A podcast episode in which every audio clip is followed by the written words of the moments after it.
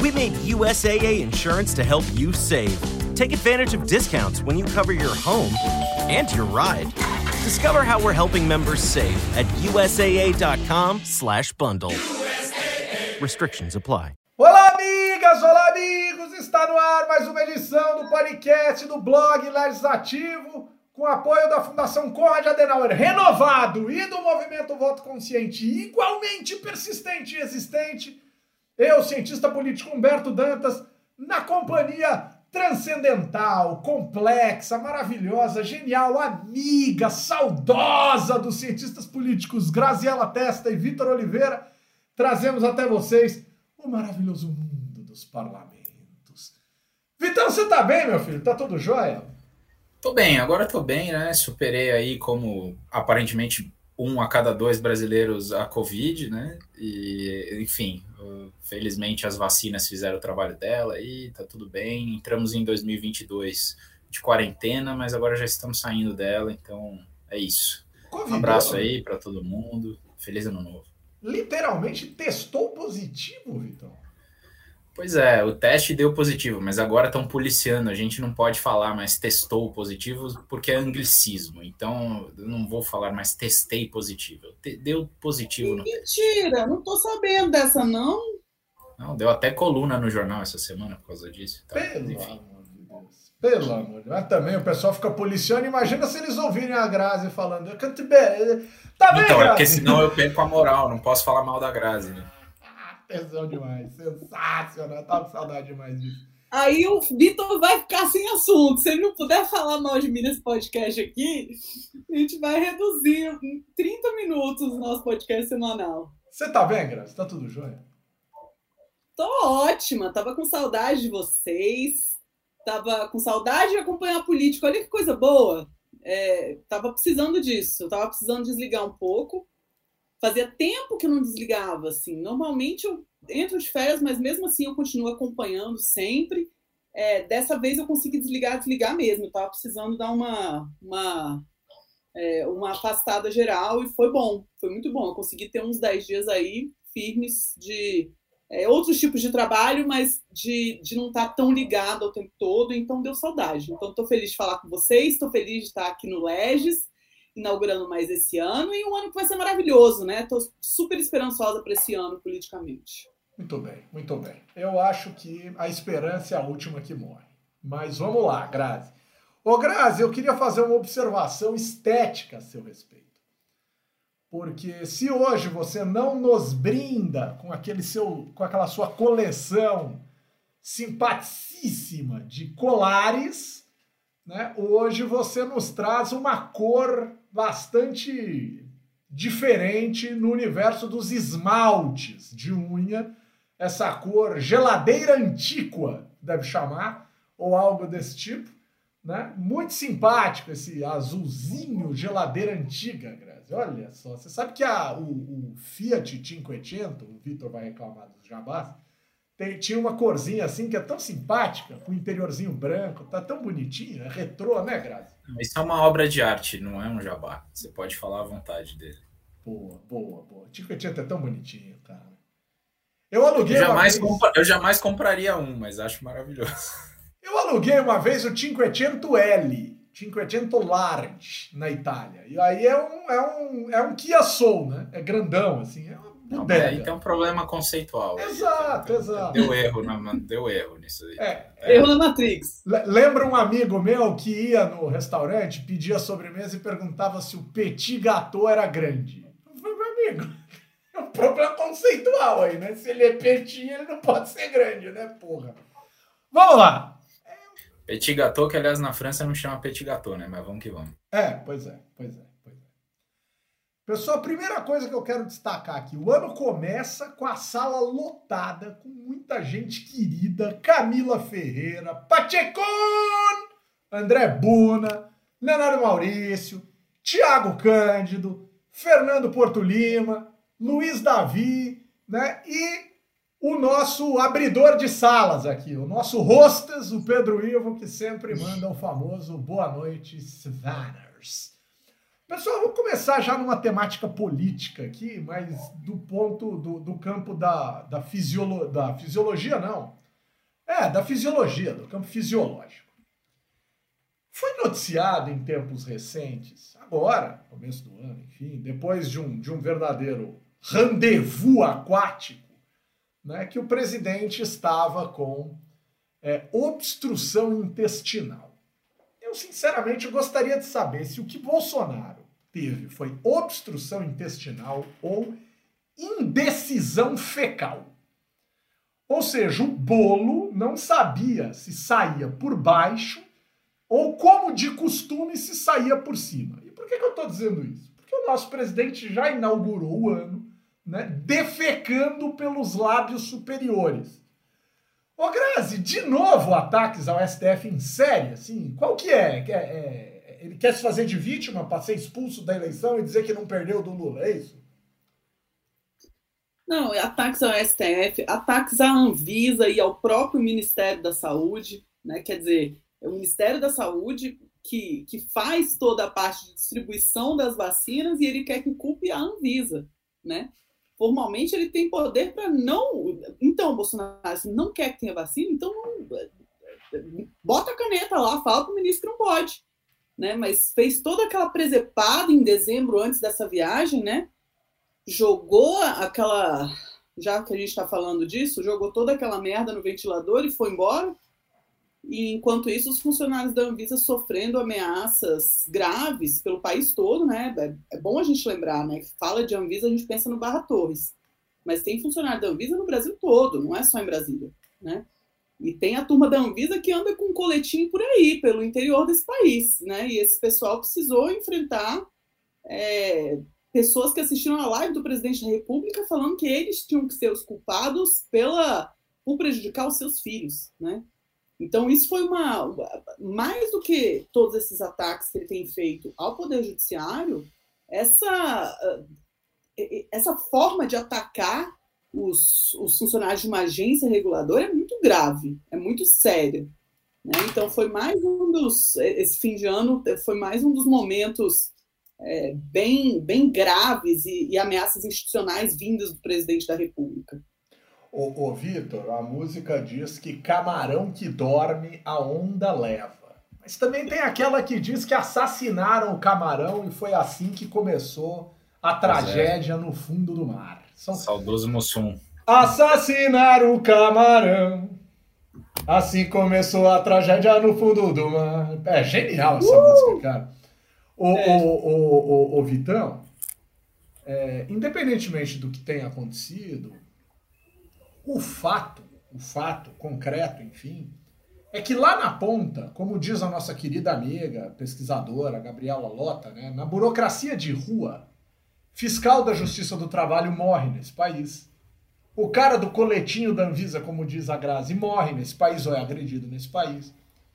Mas o Barra Torres não vai passar nada, porque ele é militar de altíssima patente, o presidente não é nem maluco de atacar um cara desse. Né? Ele é temente a Deus, ele é de direita. Ele fez o. Aquela carta dele é, um, é, é sublime para não deixar espaço para ele ser atacado. Agora, ele foi bem naquela carta, né, Vitor? Eu acho que ele, ele, ele encarou o problema de uma maneira do tipo assim: olha, bicho, pera um pouquinho, cara. Você quer fazer suas maluquices, você faz, mas daqui para fora. Né? Ou eu não entendi é, alguma coisa da cartinha? Por sinal, carta nesse que... país é um negócio genial, né? É, pois é. é. Tem aquele negócio de carta que é o seguinte, né? Não necessariamente o destinatário da carta é o público-alvo da carta. Né? No caso do, do, Temer, por exemplo, ele mandou a carta para Dilma, mas acertou no Congresso. Né? Essa era a mira dele. O Barra Torres mandou a cartinha pro é, para o Bolsonaro, mas eu acho que o, o, o, destinatário talvez fosse outro também. Mas de toda forma, né, é, considerações à parte a respeito da carreira que o Barra 2 vai levar daqui por diante, né, depois que acabar o mandato dele na Visa, ou antes até, não sei, enfim. É, tem uma questão que é, é, é eu acho assim, dá para olhar essa questão do Barra Torres, eu acho que teve muita, como quase tudo na, na internet, especialmente hoje em dia, teve uma reação muito polarizada, né? Gente que achou que ele foi incrível, nossa, que resposta maravilhosa, e gente que falou, nossa, que absurdo, achei nojento, não sei o quê. É, é, uma, é uma resposta pessoal, portanto, é, é, e, e, nem um pouco revestida de institucionalidade, e que, como você bem disse, deixa órfão a instituição e as pessoas a quem ele deveria proteger, né? Assim, ele tem uma responsabilidade quase que fiduciária, por assim dizer, né? é, da a, a, instituição, seu patrimônio e, e, suas pessoas, né? Assim, ele tem a responsabilidade institucional. E de uma certa forma, ele protegeu só a honra dele e, e um, uma coisa bem particular da honra dele, que é a forma como essa honra é percebida por determinados segmentos da sociedade, né? Especialmente os próprios militares, especialmente as pessoas que, que enfim, se identificam com o presidente, né? Ao mesmo tempo, ela é genial do ponto de vista político, porque ela deixou pouquíssimo espaço para o Bolsonaro retrucar ou sair de utilizando a retórica que ele costuma fazer. É, é, então, assim, essa carta ela tem uma dualidade, porque ela é uma peça política do ponto de vista pessoal, assim, ou, ou não só pessoal, mas do ponto de vista é, é estritamente político, muito inteligente, porque ela não não é a nota de repúdio do Rodrigo Maia, não é a nota de repúdio dos, uh, uh, da esquerda, não é a nota de repúdio que a gente está acostumada, que é facilmente, como eu posso dizer, é, mistificada e, e, que se dá um cara que nem o Bolsonaro dá de ombros para algo que apela para o que as cartas de repúdio costumam apelar. Então, talvez essa tenha sido a, carta de repúdio com mais consequência desde o começo do governo Bolsonaro. Exatamente porque ela dialoga exatamente com os elementos que o Bolsonaro costuma dialogar: a honra, a família, a religiosidade, não sei o que e tal. Né? Mas, por outro lado. E é fogo amigo, né? É, é fogo amigo. Amigo, amicíssimo. Né? Pois é, pois é. Não, total, é. total, ultra amigo. E, só para fechar, Ele assim, não chegou mais ou menos tempo, ela... É, se bem que eu tenho um pouco de dúvida a respeito dos é. militares depois do Pazuello. Dá a impressão que alguns chegam à toa, assim. Não, é, isso mas, sim, enfim. mas é que o Bolsonaro é à toa, né? Mas eu tô dizendo assim, Bolsonaro é quase um sorteio, né? Mas, cara, é isso, né? Sorteio é melhor, não, não banalize o sorteio. Se a gente sorteasse o presidente da República, na média ia ser melhor do que isso daí. Mas, enfim. É, é claro, de vez em quando ia ser isso, mas, enfim, na média ia ser melhor. É, agora, o, o que, só para fechar, assim, eu acho que o, que o que ela peca, ela é muito boa desse ponto de vista, mas ela peca é, é, institucionalmente. Não tem uma defesa da institucionalidade, não tem uma, uma retórica institucional e, principalmente para mim, falha em proteger aquilo que é a missão do diretor-presidente da Anvisa, que é zelar pela, é, pela instituição como um todo, seu patrimônio, seus funcionários e tal. Porque, cara, quando o Bolsonaro ataca é, pessoalmente o Barra Torres, ele faz isso, mas também ataca institucionalmente a Anvisa e ataca pessoalmente também todos os. Quando você questiona a integridade e a moral do presidente da Anvisa, você está por tabela questionando a integridade e a moral do fiscal que trabalha na rua, que fecha né, o, o, o estabelecimento que não está de acordo com as normas, que apreende remédio que está fora da, da, validade, que não devia fazer, entendeu? Você, você mexe com todo o sistema de vigilância sanitária, até aquilo que não é da própria Anvisa, que é da alçada dos estados, né, que também tem bastante competência. Então, assim, acho que é é, é, tem toda uma tem toda uma, uma questão aí e é uma, uma carta que traz essa dualidade. E acho engraçado que é, as pessoas só olharam ela ou por um lado ou por um outro mas ela pode ser olhada né por essas duas coisas ao mesmo tempo. Eu concordo contigo mas é que eu acho que a carta traz um ponto que é fundamental. Ela é, e, e se ela fosse tentar zelar de uma maneira mais sofisticada própria até talvez, provavelmente, do Barra Torres, tal, daqueles que o cercam, daqueles que estão com ele, porque ele sim é um militar de alta patente. Ao contrário do, do, do cidadão que preside o país, democraticamente eleito, mas medíocre como militar, medíocre, de uma carreira pífia, né? É, é, capitão porque quando você vai para a reserva você ganha um posto, quer dizer, ele nunca chegou a ser nada em termos de, de, de grande expressão e expoente militar, nunca foi condecorado com porcaria nenhuma, foi preso. Enfim, o, o Bolsonaro militar é uma tragédia. Ele defende uma categoria, mas ele nunca foi um expoente dentro da categoria no que diz respeito àquilo que a categoria representa. Aí, se as pessoas gostam dele ou não, são outros 500. Mas se alguém me disser o Bolsonaro foi um grande militar, aí é melhor internar, dar remédio, né? Tratar, contar história. Enfim, um grande militar o Bolsonaro definitivamente nunca foi. É a mesma coisa que alguém querer dizer que a tese de doutorado do Lula é genial. Não é porque não existe. Mas não precisa existir. Assim como o Bolsonaro pode defender os militares sem ser um grande militar. Portanto, não sei nem porque eu estou comparando um com o outro, porque não faz muito sentido. Mas vamos lá. Mas o ponto, Vitor, que eu acho o grande mérito da missiva de Barra Torres é que ela fala a língua do cara que está sentado no Planalto. Porque ela fala em primeira pessoa e vai direto nele nos valores que ele diz defender, que é muito diferente do que ele de fato pratica. Né? Bolsonaro não é cristão nem aqui nem no inferno, Bolsonaro não defende valores das, das, religiões cristãs nem aqui nem no fim do mundo. Isso é uma bobagem, né? Isso é idiotice, isso é falácia, é, é, é narrativa idiota. Mas o fato é, Vitor, eu acho que o Barra Torres fez com o Bolsonaro o que o Bolsonaro mais deve ter ficado prostituto da vida de ler. Diferente se ele tentasse defender a instituição, tal, seria tão complexo o Bolsonaro não entenderia, a carta amassaria e jogaria fora, ia dizer que foi elogiado pelo Barra Torres. Ele não entende, ele não sabe ler, né? Ele, ele, precisava ter umas figurinhas tal, ou apelar para os valores que ele diz defender. É isso, Grazi. A Grazi agora até ficou confusa, até coçou o nariz. Parece a Dini Eugênio. Humber, sabe como é que eu interpreto esse primeiro movimento do Barra Torres?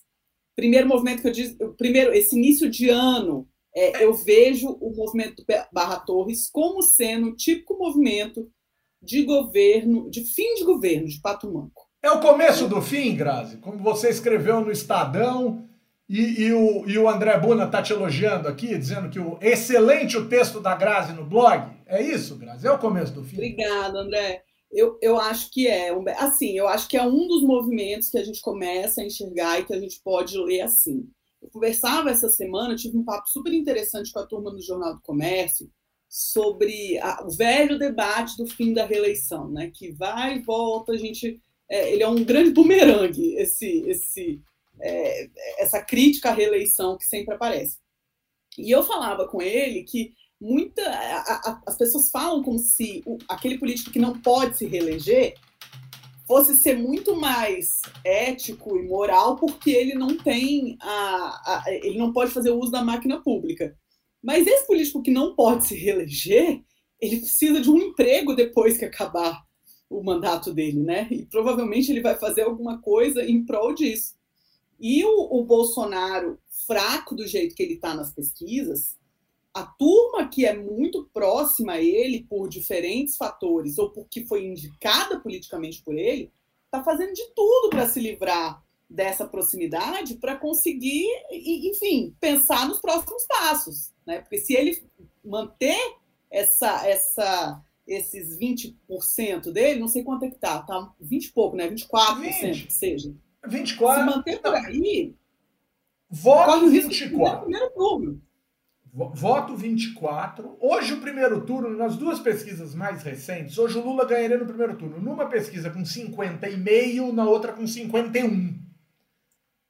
Agora, é óbvio que se isso fosse acontecer, ia muita gente ia se desesperar e talvez se decidisse mas também muita gente ia desembarcar, por exemplo, de candidaturas como a do Ciro e ia tentar votar no Lula. Isso é indiscutível, isso é indiscutível. Voto estratégico. Exato, exato. Independente do que isso represente apoio do Lula de fato, a questão é que o Bolsonaro está muito fraco eleitoralmente. Então essa turma está toda pensando no futuro, ó, né? O que, que vai ser de mim quando acabar esse ano, quando no segundo semestre.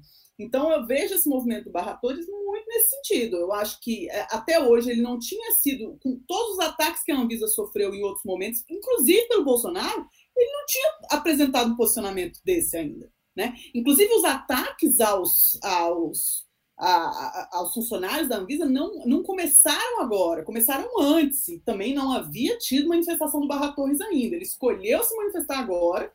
Ele tem um mandato, claro, de cinco anos, né? é diferente de um mandato é, indicado como um ministro, não é disso que estamos falando, mas claramente é um mandato de presidente de agência que tem um trampolim político importante. Então, ele pode usar isso para uma candidatura ao Senado, ele pode usar isso para diferentes projeções depois disso, até mesmo para assumir os cargos mais tradicionais de oficiais reservistas. É interessante lembrar que isso é, uma, é normal na carreira militar, né?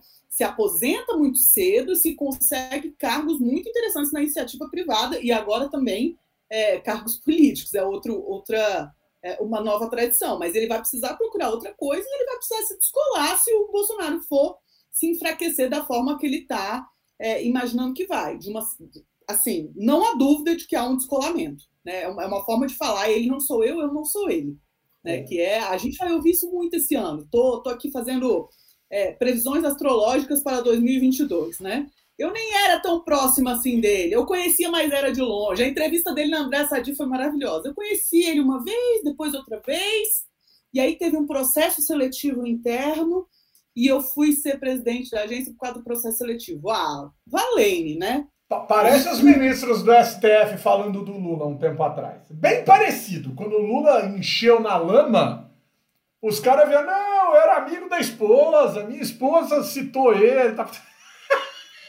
não fez lobby, não, não foi lá eh, pendurar no saco. O famoso badalo de terno, né? O cara lá pendurado no saco do cara, balangando pra tudo que é lado, virando. Ah, loucura, loucura, loucura, diria Luciano Huck, o ex-presidencial. Ô, ô, Grazi, Carolina Estradioto dando feliz 2022 para todos nós, e a gente, obviamente, deseja o mesmo a ela. Mas, ô Vitor, você sabe que isso que a Grazi falou agora é importante? Pelo Claro que é importante, sempre é importante. A Grazi não fala bobagens. A não ser na hora de escolher as cores dos esmaltes, aí são, são eh, coisas mais assim, tranquilas tal. E não é uma bobagem, é uma escolha. Mas, Vitão. um monte de bobagem, tá por fora. Tá. É verdade, a gente já foi ao bar. Mas, ô, ô Vitão, esse negócio que a Graça falou é importante, cara. Primeiro assim, olha só que interessante, né? Porque o, o, o, o, Fernando Porto Lima tá falando, o partido militar vai derrotar o Bolsonaro. Olha, Fernando, se existe um partido militar é que nem o PMDB, cara. Em cada canto do país é de um jeito, né?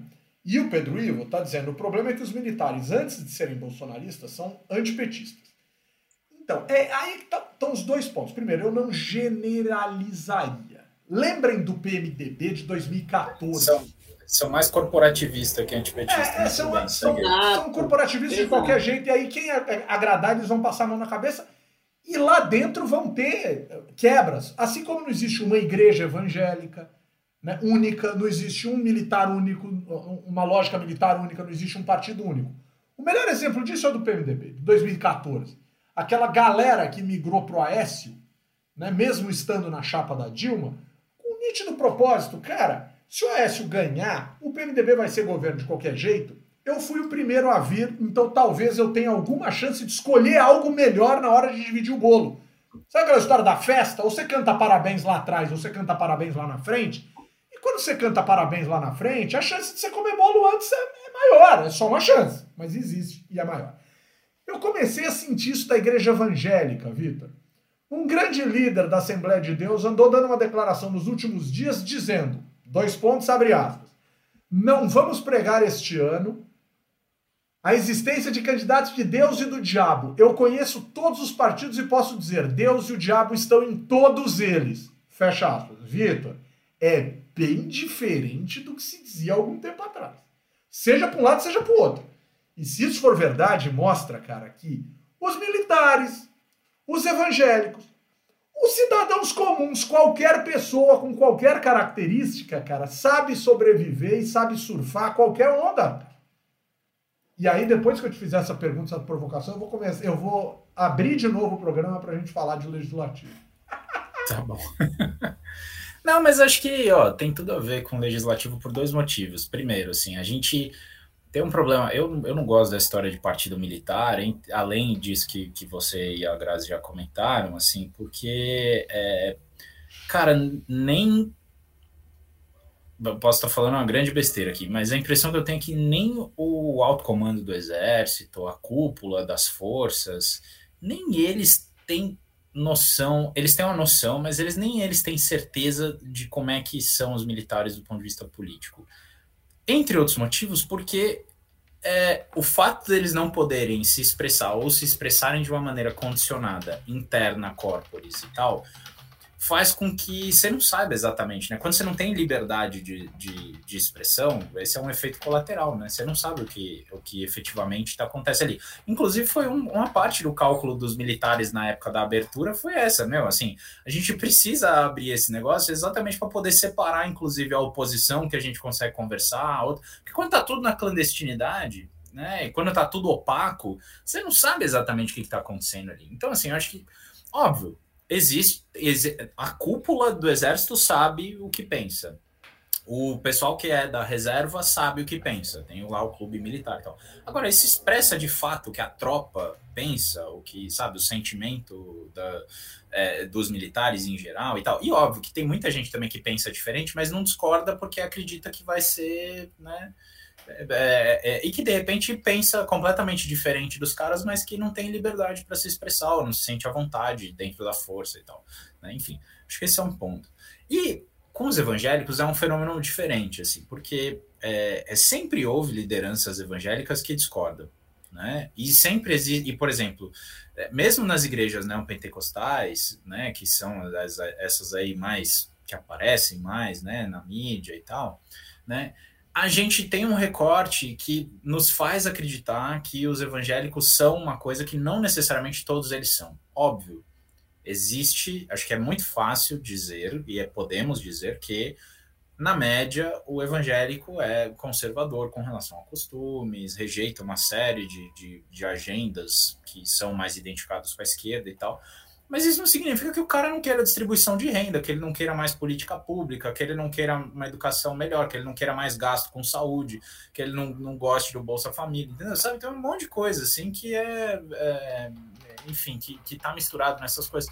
Eu tenho uma população muito grande que é evangélica, que está nas periferias desse Brasilzão aí, que mora em costa, que mora em área de risco, sujeita a alagamento, não sei o que. Você vai dizer para esse cara que o cara que chega lá dizendo que vai gastar mais dinheiro fazendo política pública para melhorar a vida dele, ele não quer? É mais ou menos também, né?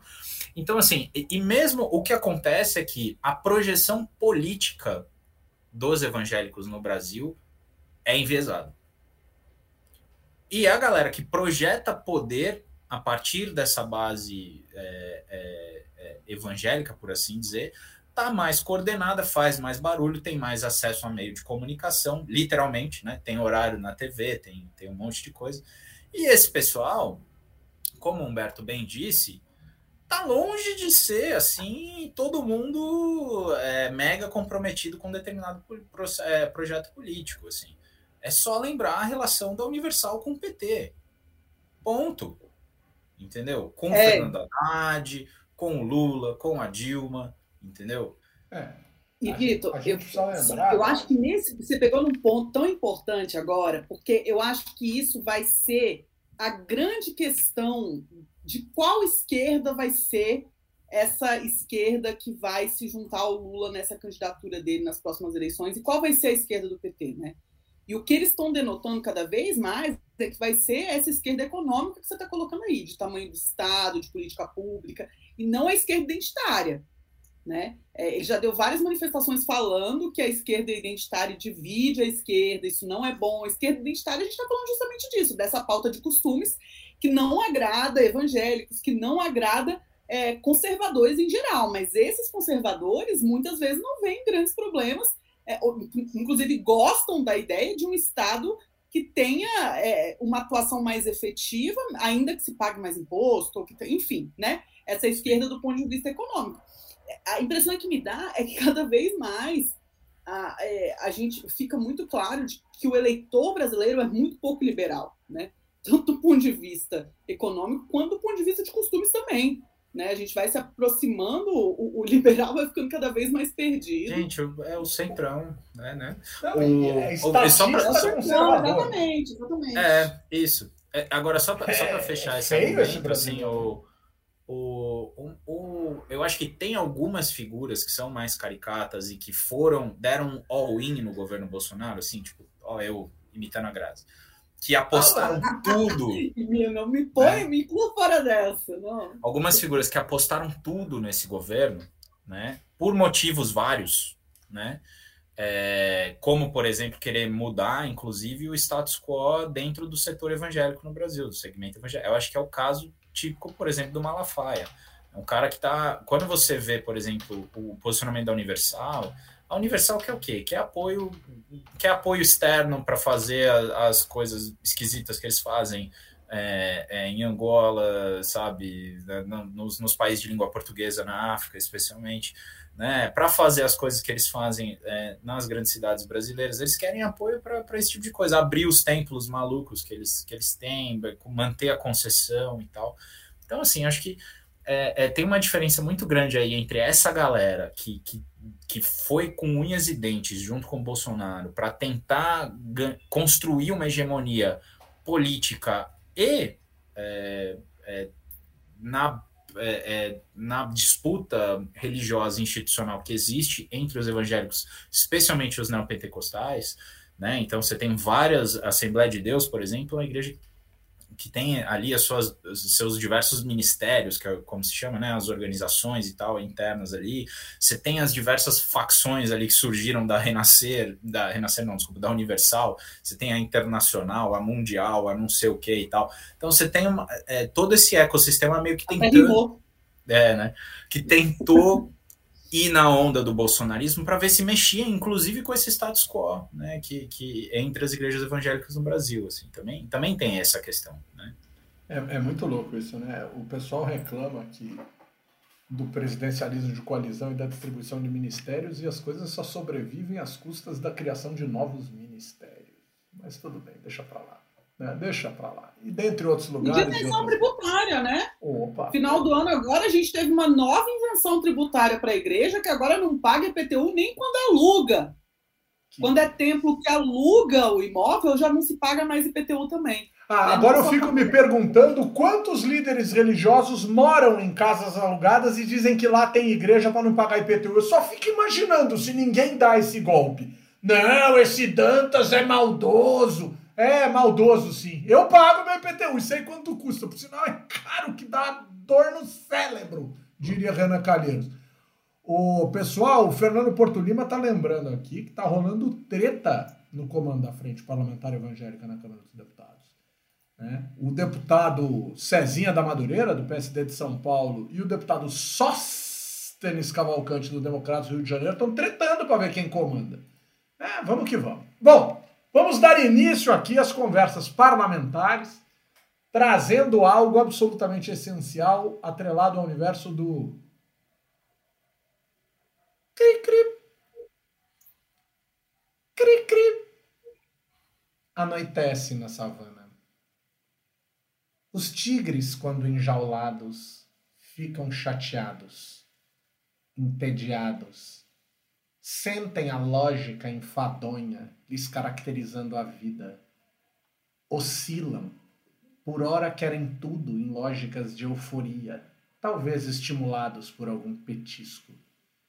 Por vezes sentem a depressão lhes batendo à porta. Tudo o que vem são grades, grades, grades. Será que terão algum momento minimamente criativo e divertido? Difícil dizer. Pessoal, o fato é, o, o namorado da tigresa né, disse que Flor de Lis, presa, enclausurada, triste, chateada, oscilando em termos de humor, vai lançar uma nova música. Né, ainda este ano, eu gosto do ainda este ano, né? Porque a gente está em janeiro, então ainda este ano, porra, vai dar chance assim na casa do chapéu. Né? E ele está reclamando que ainda não conseguiu ficar a sós com ela e encontrá-la pessoalmente. Pô, o cara namora com a moça e não pode vê-la nem encontrá-la. Aí a gente vai lembrar uma música, né, do Caetano Veloso. Eita, eita, eita, eita. Sem visita minha mina, eu vou vivendo da minha rima. Eita, eita, eita, eita.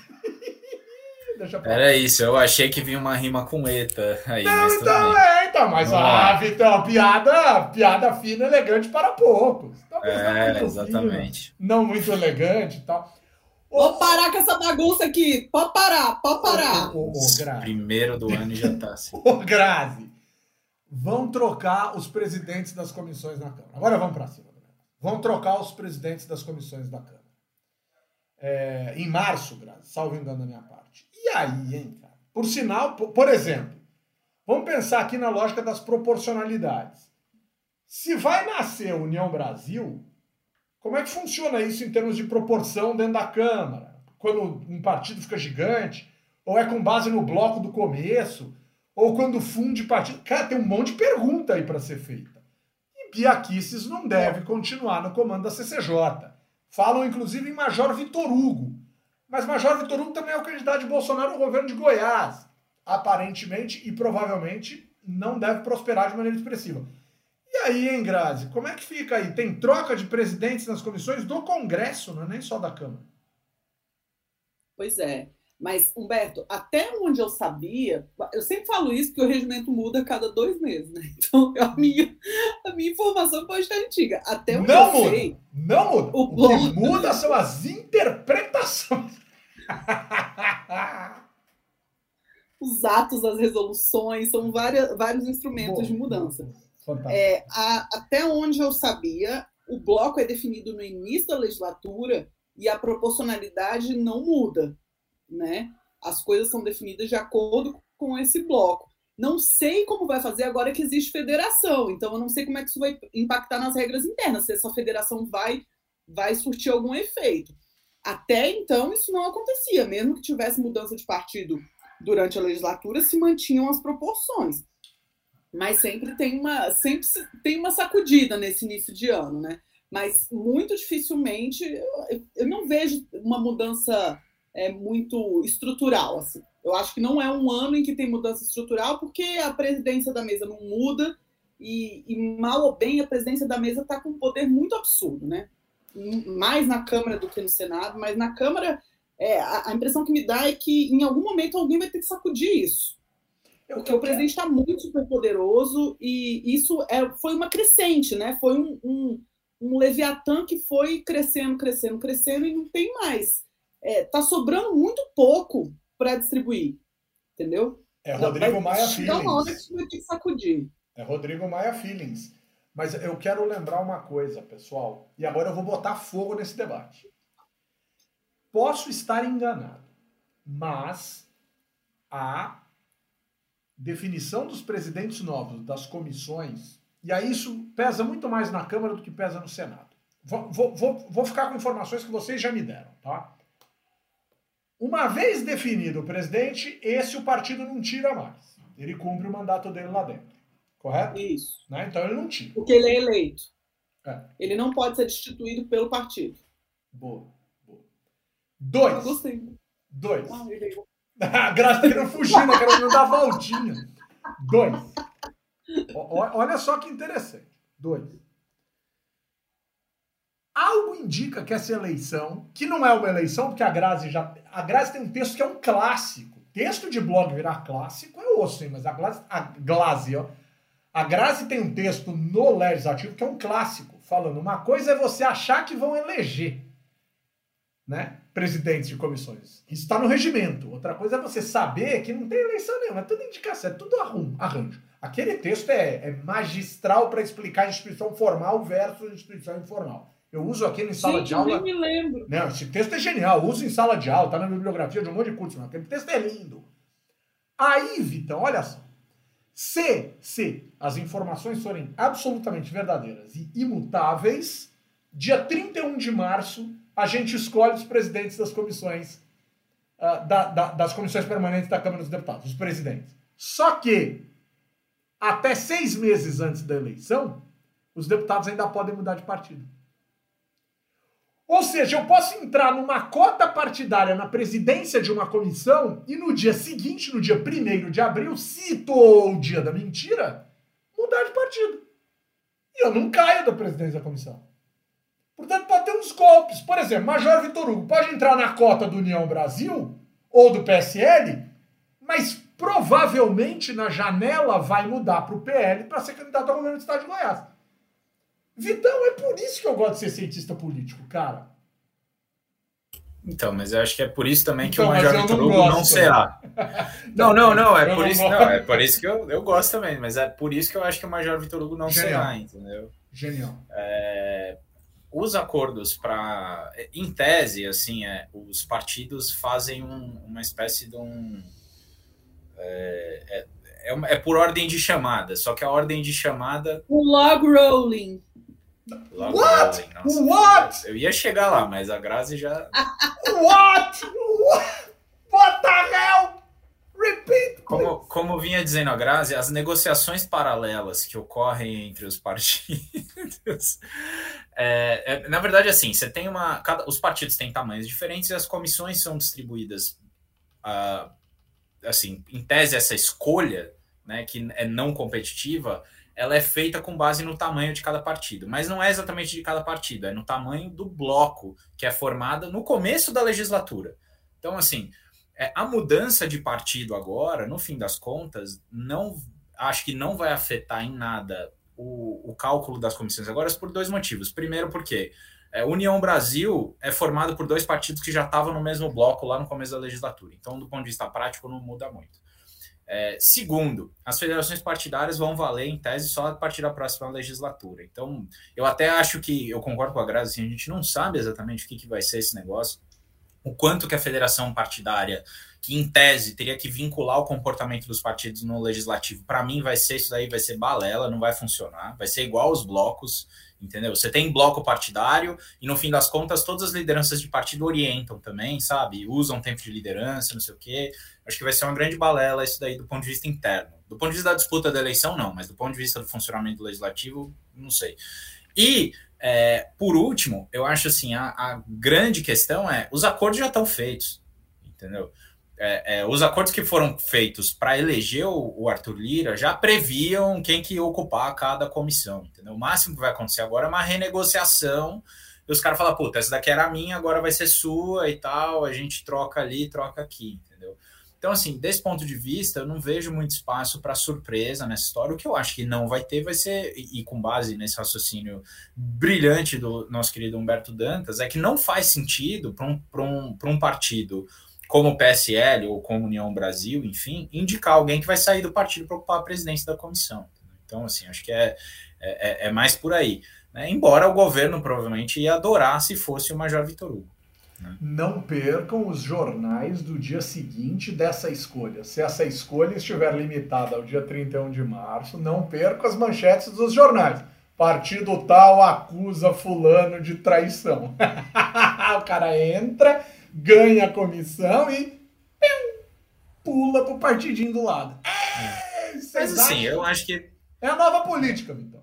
Eu acho que assim, se tivesse na mão só do Bivar, beleza, eu até acredito é, que, que esse tipo de coisa podia acontecer. Agora, é, tem muita coisa envolvida aí, né? Inclusive o ACM Neto, por exemplo, com interesse na definição disso daí, porque vai dar uma vai dar maior ou menor projeção para ele. Tem a questão de pacificar a relação dele com, com o, o esqueci o ministro do o João Roma, que é ministro do Bolsonaro e potencial adversário dele lá na Bahia também. Então, tem uma série de coisas que podem entrar nessa história. O que a gente sabe, mesmo é que no fim das contas, as negociações que, que, que mais são difíceis e depois todas as outras se resolvem a partir dessas são é, é, Comissão de Constituição e Justiça, Comissão de Finanças e Tributação e aí você tem ali algumas comissões que são mais relevantes do ponto de vista é, técnico, né, do ponto de vista do mérito. Então aí, aí entra. É, mas a comissão de agricultura provavelmente vai ficar com o PP, sabe? Essas coisas assim. Tem, uma, uma, uma tem umas coisas que a gente já espera. Né? Para mim, a maior a coisa que eu mais estou querendo saber o que, que, vai acontecer vai ser a, a comissão de meio ambiente, que está na mão do PSL, né? Car... Zambelli. Sumiu. Isso, Carla Zambelli. Sumiu, ninguém sabe onde e, tá. E o, o PSL, assim, tem uma conta que a gente costuma fazer, que é olhar a proporcionalidade da bancada dos partidos em relação ao plenário né, nas comissões. Então, você vê o quanto que eles estão distorcidos, o quanto que as bancadas estão distorcidas. E eu até fiz essa conta recentemente, até tem os números aqui para falar para vocês. Deixa eu ver se eu puxo aqui rapidinho. Ó, oh, é... Vitão, trazendo dados. É, pois é, rapaz. A gente aqui trabalha com. Bom, enfim, só porque eu falei, eu não achei aqui. Então, rápido, mas peraí, depois peraí, eu. Peraí, peraí, peraí. Procure o dado para eu saudar aqui JT. John Thomas. Que chegou tarde, mas chegou.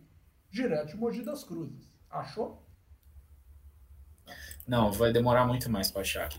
Mas o, o fato é, só para finalizar, é que é, é, tem uma, uma. O PSL tem uma, uma distorção muito grande. E aí ele precisa fazer. Ele tem muito mais espaço na comissão de meio ambiente, por exemplo, do que deveria ter se a gente seguisse o plenário. O que significa é, ele está pagando isso com outras comissões. Então eu não sei se o PSL vai querer continuar, entendeu? Bancando essa posição no meio ambiente né, em detrimento de outras agendas que talvez sejam mais relevantes, até do ponto de vista eleitoral. Então, eu acho que essa comissão deve voltar aí para as mãos da oposição, por assim dizer. Né?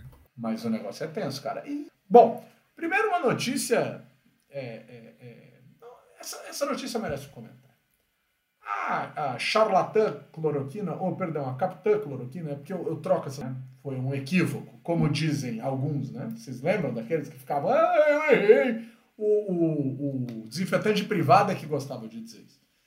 É, então eu estava emocionado, eu estava emocionado aqui, fui ler aqui, li charlatã, mas é capitã. Capitã Cloroquina, ela quer ir ao STF, ameaça ir ao STF contra a CPI Covid-19 por violência psicológica. Ela está dizendo que ela sofreu violência psicológica na CPI. Eu queria, eu queria fazer duas perguntas para você, Graça. Primeiro é a seguinte. Um, parlamentar não é convicto, então o parlamentar não, não, não, não pressiona ninguém, o parlamentar só destila suas convicções. Se alguém no caminho atravessa nesse país, azar de quem atravessa.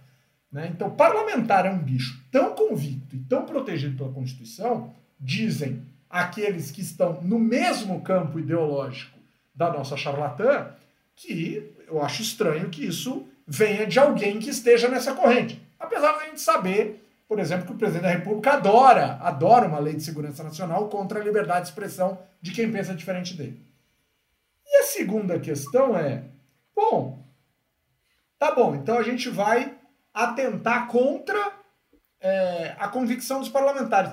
Mas esse grupo político não é justamente o grupo político que fala em liberdade de expressão? E, Grazi, eu emendo nessa pergunta o fato de que a CPI do Covid os membros, né? Porque já desmontou, a CPI já não existe mais, já, já concluiu, já fez relatório. Mas eles estão pressionando Rodrigo Pacheco Pacheco para uma convocação extraordinária do Congresso Nacional para uma fiscalização da vacinação das crianças, da atitude do Ministério da Saúde em relação a isso e do apagão de dados, né? Que até agora ninguém explicou aonde estão os dados. E aí, hein, Graça? Is the bones, Grazi? É, Humberto, essa. Sobre, sobre a Capitã Cloroquina, é, eu acho que tem uma, uma dimensão muito. Sobre quem? Muito... Não é Capitã Cloroquina? Eu falei errado? Não é, mas é que o nome soa muito mal ao ouvido. Capitã Cloroquina, essa se se jogar do prédio pra voar em pica, né? Porque tem uma dimensão da, da, do sexismo e do machismo na, na esfera pública que eu acho uma, uma dimensão muito sutil e muito cruel, que é a dimensão da infantilização da mulher, infantilização e essa, esse lugar da mulher como sendo a doce, a, a delicada, então como se ela tivesse que ter um tratamento diferente do que um do que um igual na esfera profissional, né? E, e ainda que a princípio pareça uma coisa positiva, né? Não, vamos tratar bem, vamos abrir a porta, vamos é, ser é, muito mais educados, vamos... isso ajuda a perpetuar a, a, desigualdade nesses ambientes. Né? Então, é, é, é bom que se entenda que uma mulher na arena pública, seja ela uma política eleita, seja ela o que for, né, exercendo o seu trabalho, ali ela está exercendo seu trabalho como um homem exerceria, e ela tem que ter ser considerada é, para todos os aspectos é, de, de, de, interação como uma igual. Né? As diferenças têm que ser nas diferenças. Né? Então, se ela precisa ter um tratamento diferenciado se ela for ser mãe, se ela tiver coisas relacionadas à sua condição feminina. Né? A, a condição feminina em si não, não significa que a mulher precisa ser tratada de uma forma diversa do que um homem nessas arenas. Né? Então, se se ela esperava esse tipo de tratamento, provavelmente ela está é, ela tá esperando essa, essa, essa estrutura muito, muito sexista e muito diferenciada, que não é o caso. Né? E que é incômoda, inclusive. Incômoda, sobretudo, para as mulheres que não têm essa. É, não correspondem a essa expectativa de doçura e de maternidade e de. Né, para quem acha que o papel da mulher na, na, na esfera profissional é, é, deixar o ambiente um pouco mais doce, né? Dificilmente eu deixo os ambientes onde eu estou um pouco mais doces. Então, talvez eu esteja falando mais um pouco de mim. Mas, enfim, né? Ela eu ia fazer a piada com relação à quantidade de sobremesa que você gosta de pedir quando a gente come, mas tudo bem, deixa eu falar. Nesse caso, talvez, né? Mas, mas quem fez uma torta de limão fantástica para mim foi você, Vitor. Quem é o bom dos doces aqui foi você. Então, mas vocês é... vejam, é assim que a gente tem que se tratar, com doçura. Não, mas com, quando é para brigar, é para brigar também, não tem essa, é o que a Grazi falou. Não tem um comportamento a priori necessário. Né? Mas você sabe que esse negócio que a Grazi está falando nos leva a coisas sociologicamente muito mais complexas. Né? Porque existe um jeito de tratar a mulher e um jeito de tratar o homem. Não, cara, existe um jeito de tratar as pessoas. Né? E aí ou você é grosseiro ou você é educado, cara. E eu acho que a gente tem que ser educado ou ser grosseiro. Agora, grosseiro é deprimente ser. Educado é muito legal ser. E aí não vai ter, ah, eu sou legal com as mulheres e sou ruim com os homens. Não é muito ser idiota, não é muito ser otário. Né? Dizer... Mas são ambientes que vão. Tem ambientes que são combativos e vão ser assim, vão ser assim para homens e para mulheres. Né? E é preciso que eles estejam nesses dois ambientes, enfim, né? É, ela foi eu tratada lembro... de um jeito tão diferente assim dos outros. Pois é, esse é, que é o caso. Pergunta, né? Esse é que é o caso, exatamente. Exatamente. Então, é, isso me preocupa não só com a Capitã Cloroquina. Isso eu acho um pouco preocupante também em outras arenas políticas em que as mulheres não, não estavam inclusas e agora estão. Né? Eu acho muito perigoso gritar falta quando não é falta, né? Dar uma de Neymar, porque isso contribui é, para Como é que é o oposto de contribui, gente? Isso faz um, uma. Distribui! É... Ah! Não! isso, isso acaba diminuindo os momentos em que de fato aconteceu a falta, né? De que prejudica, a... Graça, prejudica. Prejudica, exato. Muito obrigada. Ô, ô, pessoal, eu queria voltar. Quem tá aqui e nunca esteve vai achar estranho. Vai achar estranho. Porque tem um quadro nesse programa que é histórico, mas ele parou na história, ele ficou lá atrás. Mas essa semana, diante de algumas pesquisas, um determinado ministro andou dizendo por aí que não acredita que Lula lidera as pesquisas. Não acredita. Então tá bom. Mas que as pesquisas. Tem uma pesquisa de uma empresa chamada Brasmarket que dá vitória do Bolsonaro. Assim, dá liderança do Bolsonaro no primeiro turno e vitória contra o Lula no segundo turno. Eu não vou deixar de falar o nome da empresa aqui. Quem gosta, quem acredita, quem acha que vai ser assim, contrata. Inclusive a empresa diz que tem 40 anos de experiência no mercado. Eu estou aqui para respeitar. Mas todas as outras 10 empresas que fizeram pesquisas de opinião de voto no Brasil devem estar erradas e dão a vitória do Lula, algumas delas no primeiro turno. E eu não estou aqui torcendo. Meu, meu, meu papel não é torcer. O fato é, o Lula hoje lidera as pesquisas. E um certo ministro não disse, disse que não acredita. Agora, se de fato o Lula ganhar, ao que tudo indica, né? Este ministro vai sair dizendo por aí logo depois das eleições. Eu vou embora do Brasil! Eu fui o ministro da economia horroroso. A inflação bateu dois dígitos. No G20, só a Turquia e a Argentina tem dois dígitos. Eu fui um fracasso de ministro. Senhor Paulo Guedes, não acredita? Pega as trouxas e vai. Paulo Guedes, com todo respeito, cara, com todo respeito. O senhor é, primeiro, é a antítese do seu discurso. Que era um discurso liberal interessante, mas esse país liberal não vai ser nunca, assim como também nunca vai ser comunista. Segundo, olhando para os indicadores da economia a despeito da pandemia, que óbvio que é algo a ser considerado, mas o senhor, como ministro da Economia, foi bem mal Eu fico imaginando, eu vou usar o meu ministro da Economia recente favorito. Eu fico imaginando se o Pedro Malan tivesse sido tão mal assim. Não, não iria tão mal.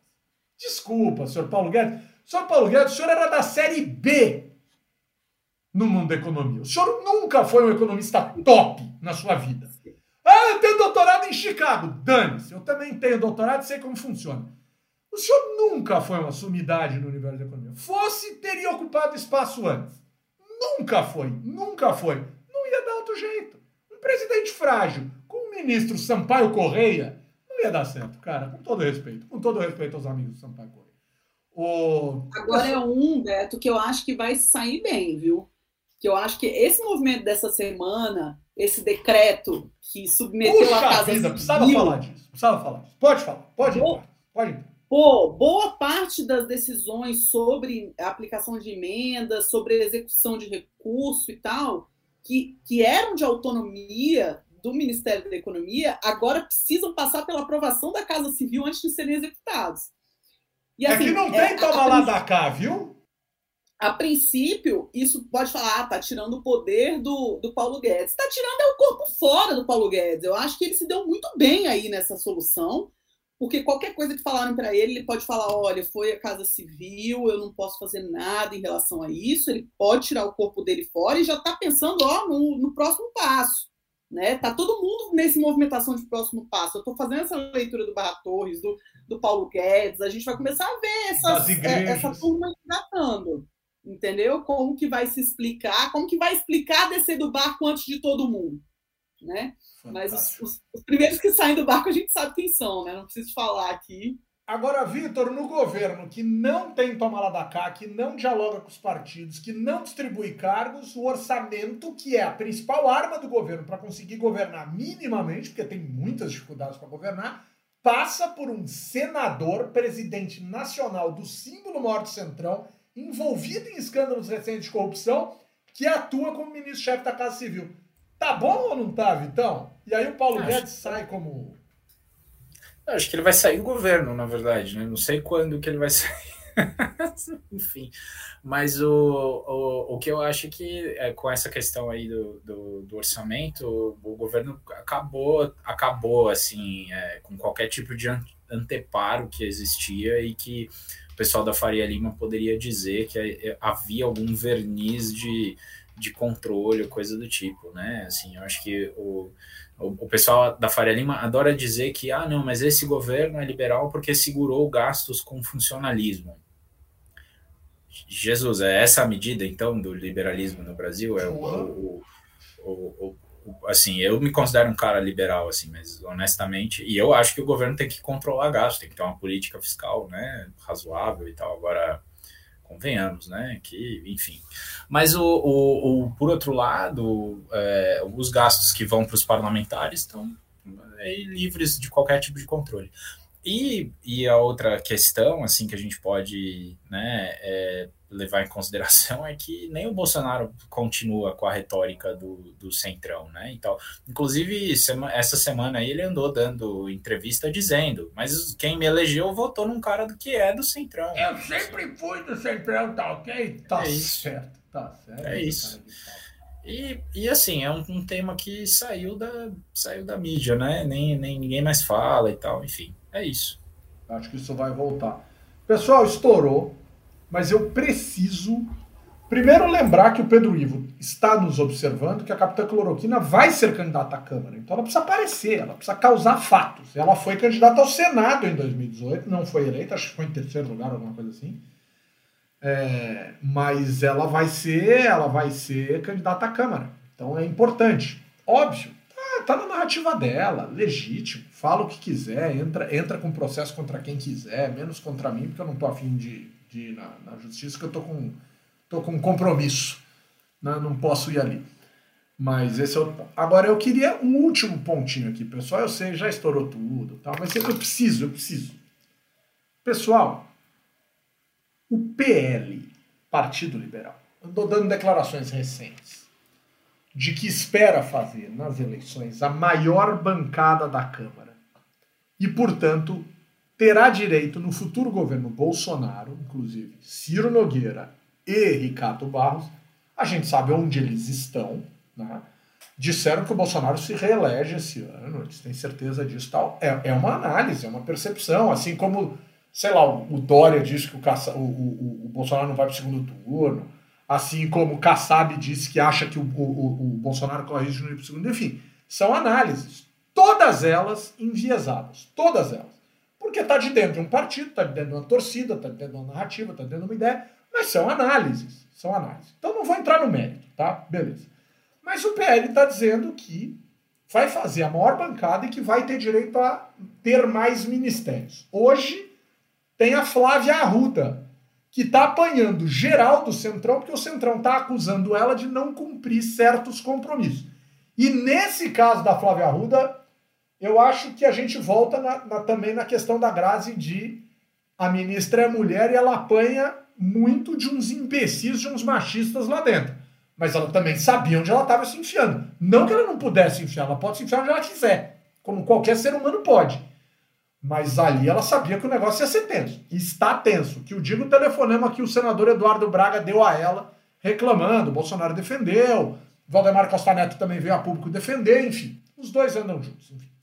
Mas a minha pergunta é: pessoal, todo mundo nesse blog sabe, junto com todo mundo nesse país sabe, que o PL vai ser governo independentemente de quem ganhar a eleição. O PL vai passar, talvez. Vamos supor que o Lula ganhe a eleição. O PL vai ficar um tempinho fora do governo, fazendo charme. Se tiver essa efetiva bancada maior, aí vai fazer muito charme, mas todo mundo no PL tem o telefone do PT. Ah, todo mundo tem, ninguém é trouxa. Já governaram juntos o país. Lula Alencar. Então, assim, óbvio que sim, certo? Correto? Acho que isso a gente não discorda. Aí a minha pergunta: pode ser, pessoal, que o nome Bolsonaro eleja, porque o nome Bolsonaro elegeu, elegeu o PSL em 2018. Ninguém votou no Frota, na Zambelli, no, no, qualquer coisa que vocês quiserem, de qualquer estado, votaram no Bolsonaro. Isso o Bolsonaro tem até direito de reivindicar, dizendo que ele merecia mais espaço no PSL e tal, acho que sim. Mas, pessoal, o PL é meio. É meio. É meio. Como é que chama lá? O herói sem caráter lá? O... Rapaz! Clássico. Macunaíma? Macunaíma, pelo amor de Deus, Dantas. O PL é meio Macunaíma, é meio herói sem caráter, né? Então, assim, ninguém duvida que o PSL vai estar no governo. Em um ano, em um ano e meio, em meses, em semanas, em dias depois da eleição. Ou seja, pode ser que o 22 seja usado para ajudar o 13, por exemplo, olhando para as pesquisas atuais, Grazi? Ah, vai ser engraçado. Pode, Humberto. Eu acho que. Pode não, vai, né? Vai.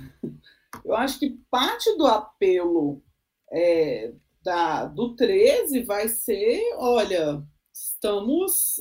Somos o 13 de 2002, não somos o 13 de 1988. Estamos abertos, estamos vai ser o, o, o, Lula conciliador, o Lula que recebe a todos e que incomoda muito aos, é, sobretudo aos parceiros históricos, né? Porque é isso, eu falava da esquerda e sobre como ele está abraçando muito essa esquerda é, econômica e, e, e rechaçando a esquerda identitária, essa esquerda identitária não tem o que fazer.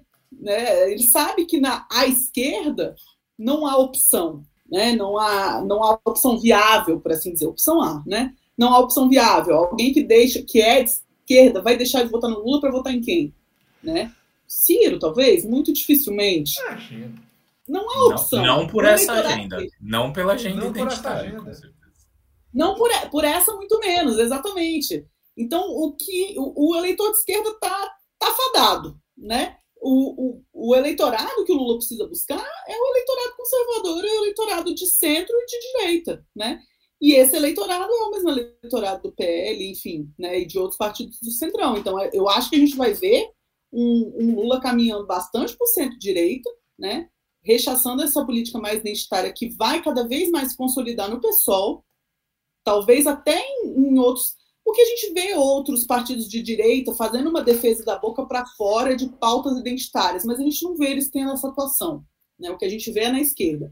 A princípio não teria uma, É, a gente vê muita gente do novo falando que topa tudo, que é para ser, é, que, que, eles aceitam, é, tu, são liberais para tudo, mas não, não, não, defendem a pauta. Né? Podem até não votar, mas não encabeçam, né? Pauta identitária.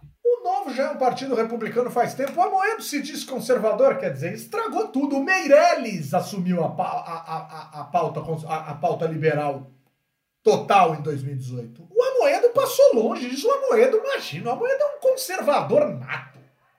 Exato. É, então, cada vez mais. Eu acho que não, não vai ser estranho ver 22 e 13 dividindo palanque, não. Acho que vai ser, na verdade, frequente. Agora, o, o, o, olhando para o novo, o Felipe Dávila é mais liberal do ponto de vista dos costumes que o Amoedo. Isso eu não tenho nenhuma dúvida. E não é porque eu convivi com o Amoedo, mas eu convivi com o Felipe Dávila.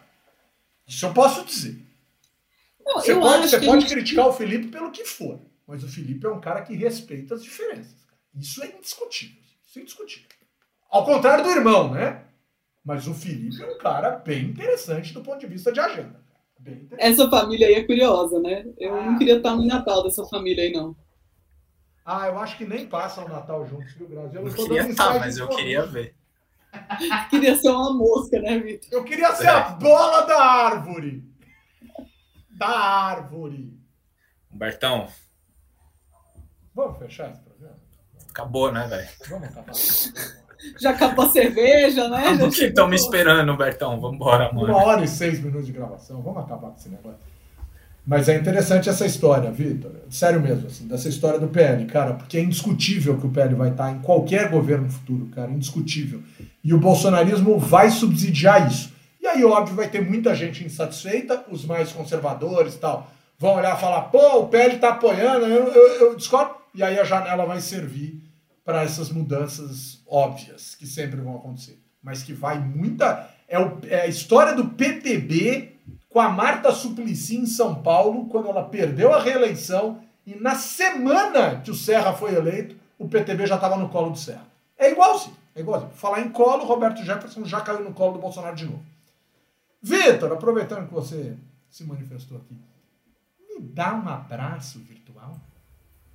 Sim, senhora. Além de, enfim, mandar um abraço aí para você e todos nós nessa jornada de retorno ao Leges e o nosso podcast semanal. Vou mandar um abraço para o Pedro Massucato, que me mandou uma mensagem dizendo que é nosso ouvinte. Acho que inclusive vocês já mandaram um abraço para ele alguma vez, né? O Humberto falou que foi, ele foi aluno do Humberto, né? É isso? Pedrão, Pedrão.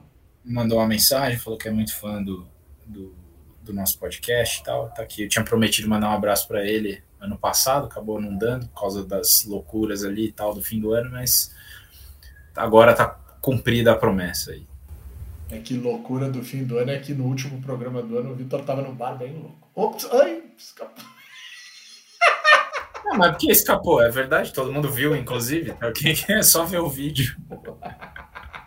tava fofo, Vitor, tava fofo. Ô, ô, ô, Grazi, me dá um abraço virtual. Eu quero mandar um abraço virtual para os nossos ouvintes, que eu estava com saudade. Um abraço virtual também para os queridos Vitor Oliveira, Humberto Dantas e Aline Floriano. Que. A é, Grazi está fazendo o Vitor hoje, hein? Não, ai, não, eu tava com saudade mesmo. Vocês alegram a minha semana, tô feliz de ter voltado. Então, um abraço virtual para todos vocês. Ô, Grazi, eu vou dizer agora. Tem uma coisa nesse momento desse raio desse abraço virtual que eu espero eu espero, assim, uma frase, assim, porque eu gosto do sotaque, da entonação da. De novo, como no fim do ano passado, eu vou ter que repetir. Graziela Testa, me dá um abraço virtual? Opa, dois demais! É muito bom isso, é muito engraçado. Brasiliense tem uma mistura de sotaque, né? Esse dou demais é totalmente mineiro. De vez em quando eu dou umas escorregadas. Então, Grazi, mas sem esse abraço, não, sem essa frase, cara, seu abraço. É uma coisa, aquela história de você encontrar alguém que você gosta, você meter um, meter um abraço na pessoa, e aquela história de você encontrar alguém que você não gosta tanto, que acha que você gosta dela, porque tem um monte por aí, né? E aí você faz aquele. Você sabe que uma vez eu encontrei um professor da USP, se ele for nosso ouvinte, agora a viola vai em cacos, mas eu tô pouco, não tô nem aí que eu encontrei no shopping uma vez e fui dar um abraço no cara, achando, eu acho que eu tava meio alcoolizado, mas eu achava que o cara era meu amigo. O cara meteu o antebraço no meu peito e me abraçou com a outra mão. Eu falei, ah, depois dessa, velho, eu não falo mais nada desse cara, muito menos bem, né? Então, assim, é desse tipo, cara. Então, assim, é a sensação que eu tenho. Se eu falo, Grazi, me dá um abraço, fala, ah, hoje eu vou mandar abraço. Eu acho que você tá me dando abraço com o antebraço no. Não, não é verdade, não é verdade. Para com isso, para com isso. Jamais faria isso, jamais faria isso. Ô, pessoal, eu vou dizer aqui. Halim, dale um abraço virtual, Halim! Pero não é possível porque Halim hoje tem problemas com a internet no está bien con la internet de Aline. Entonces Aline invitó su abrazo eh, eh, por, por, el WhatsApp.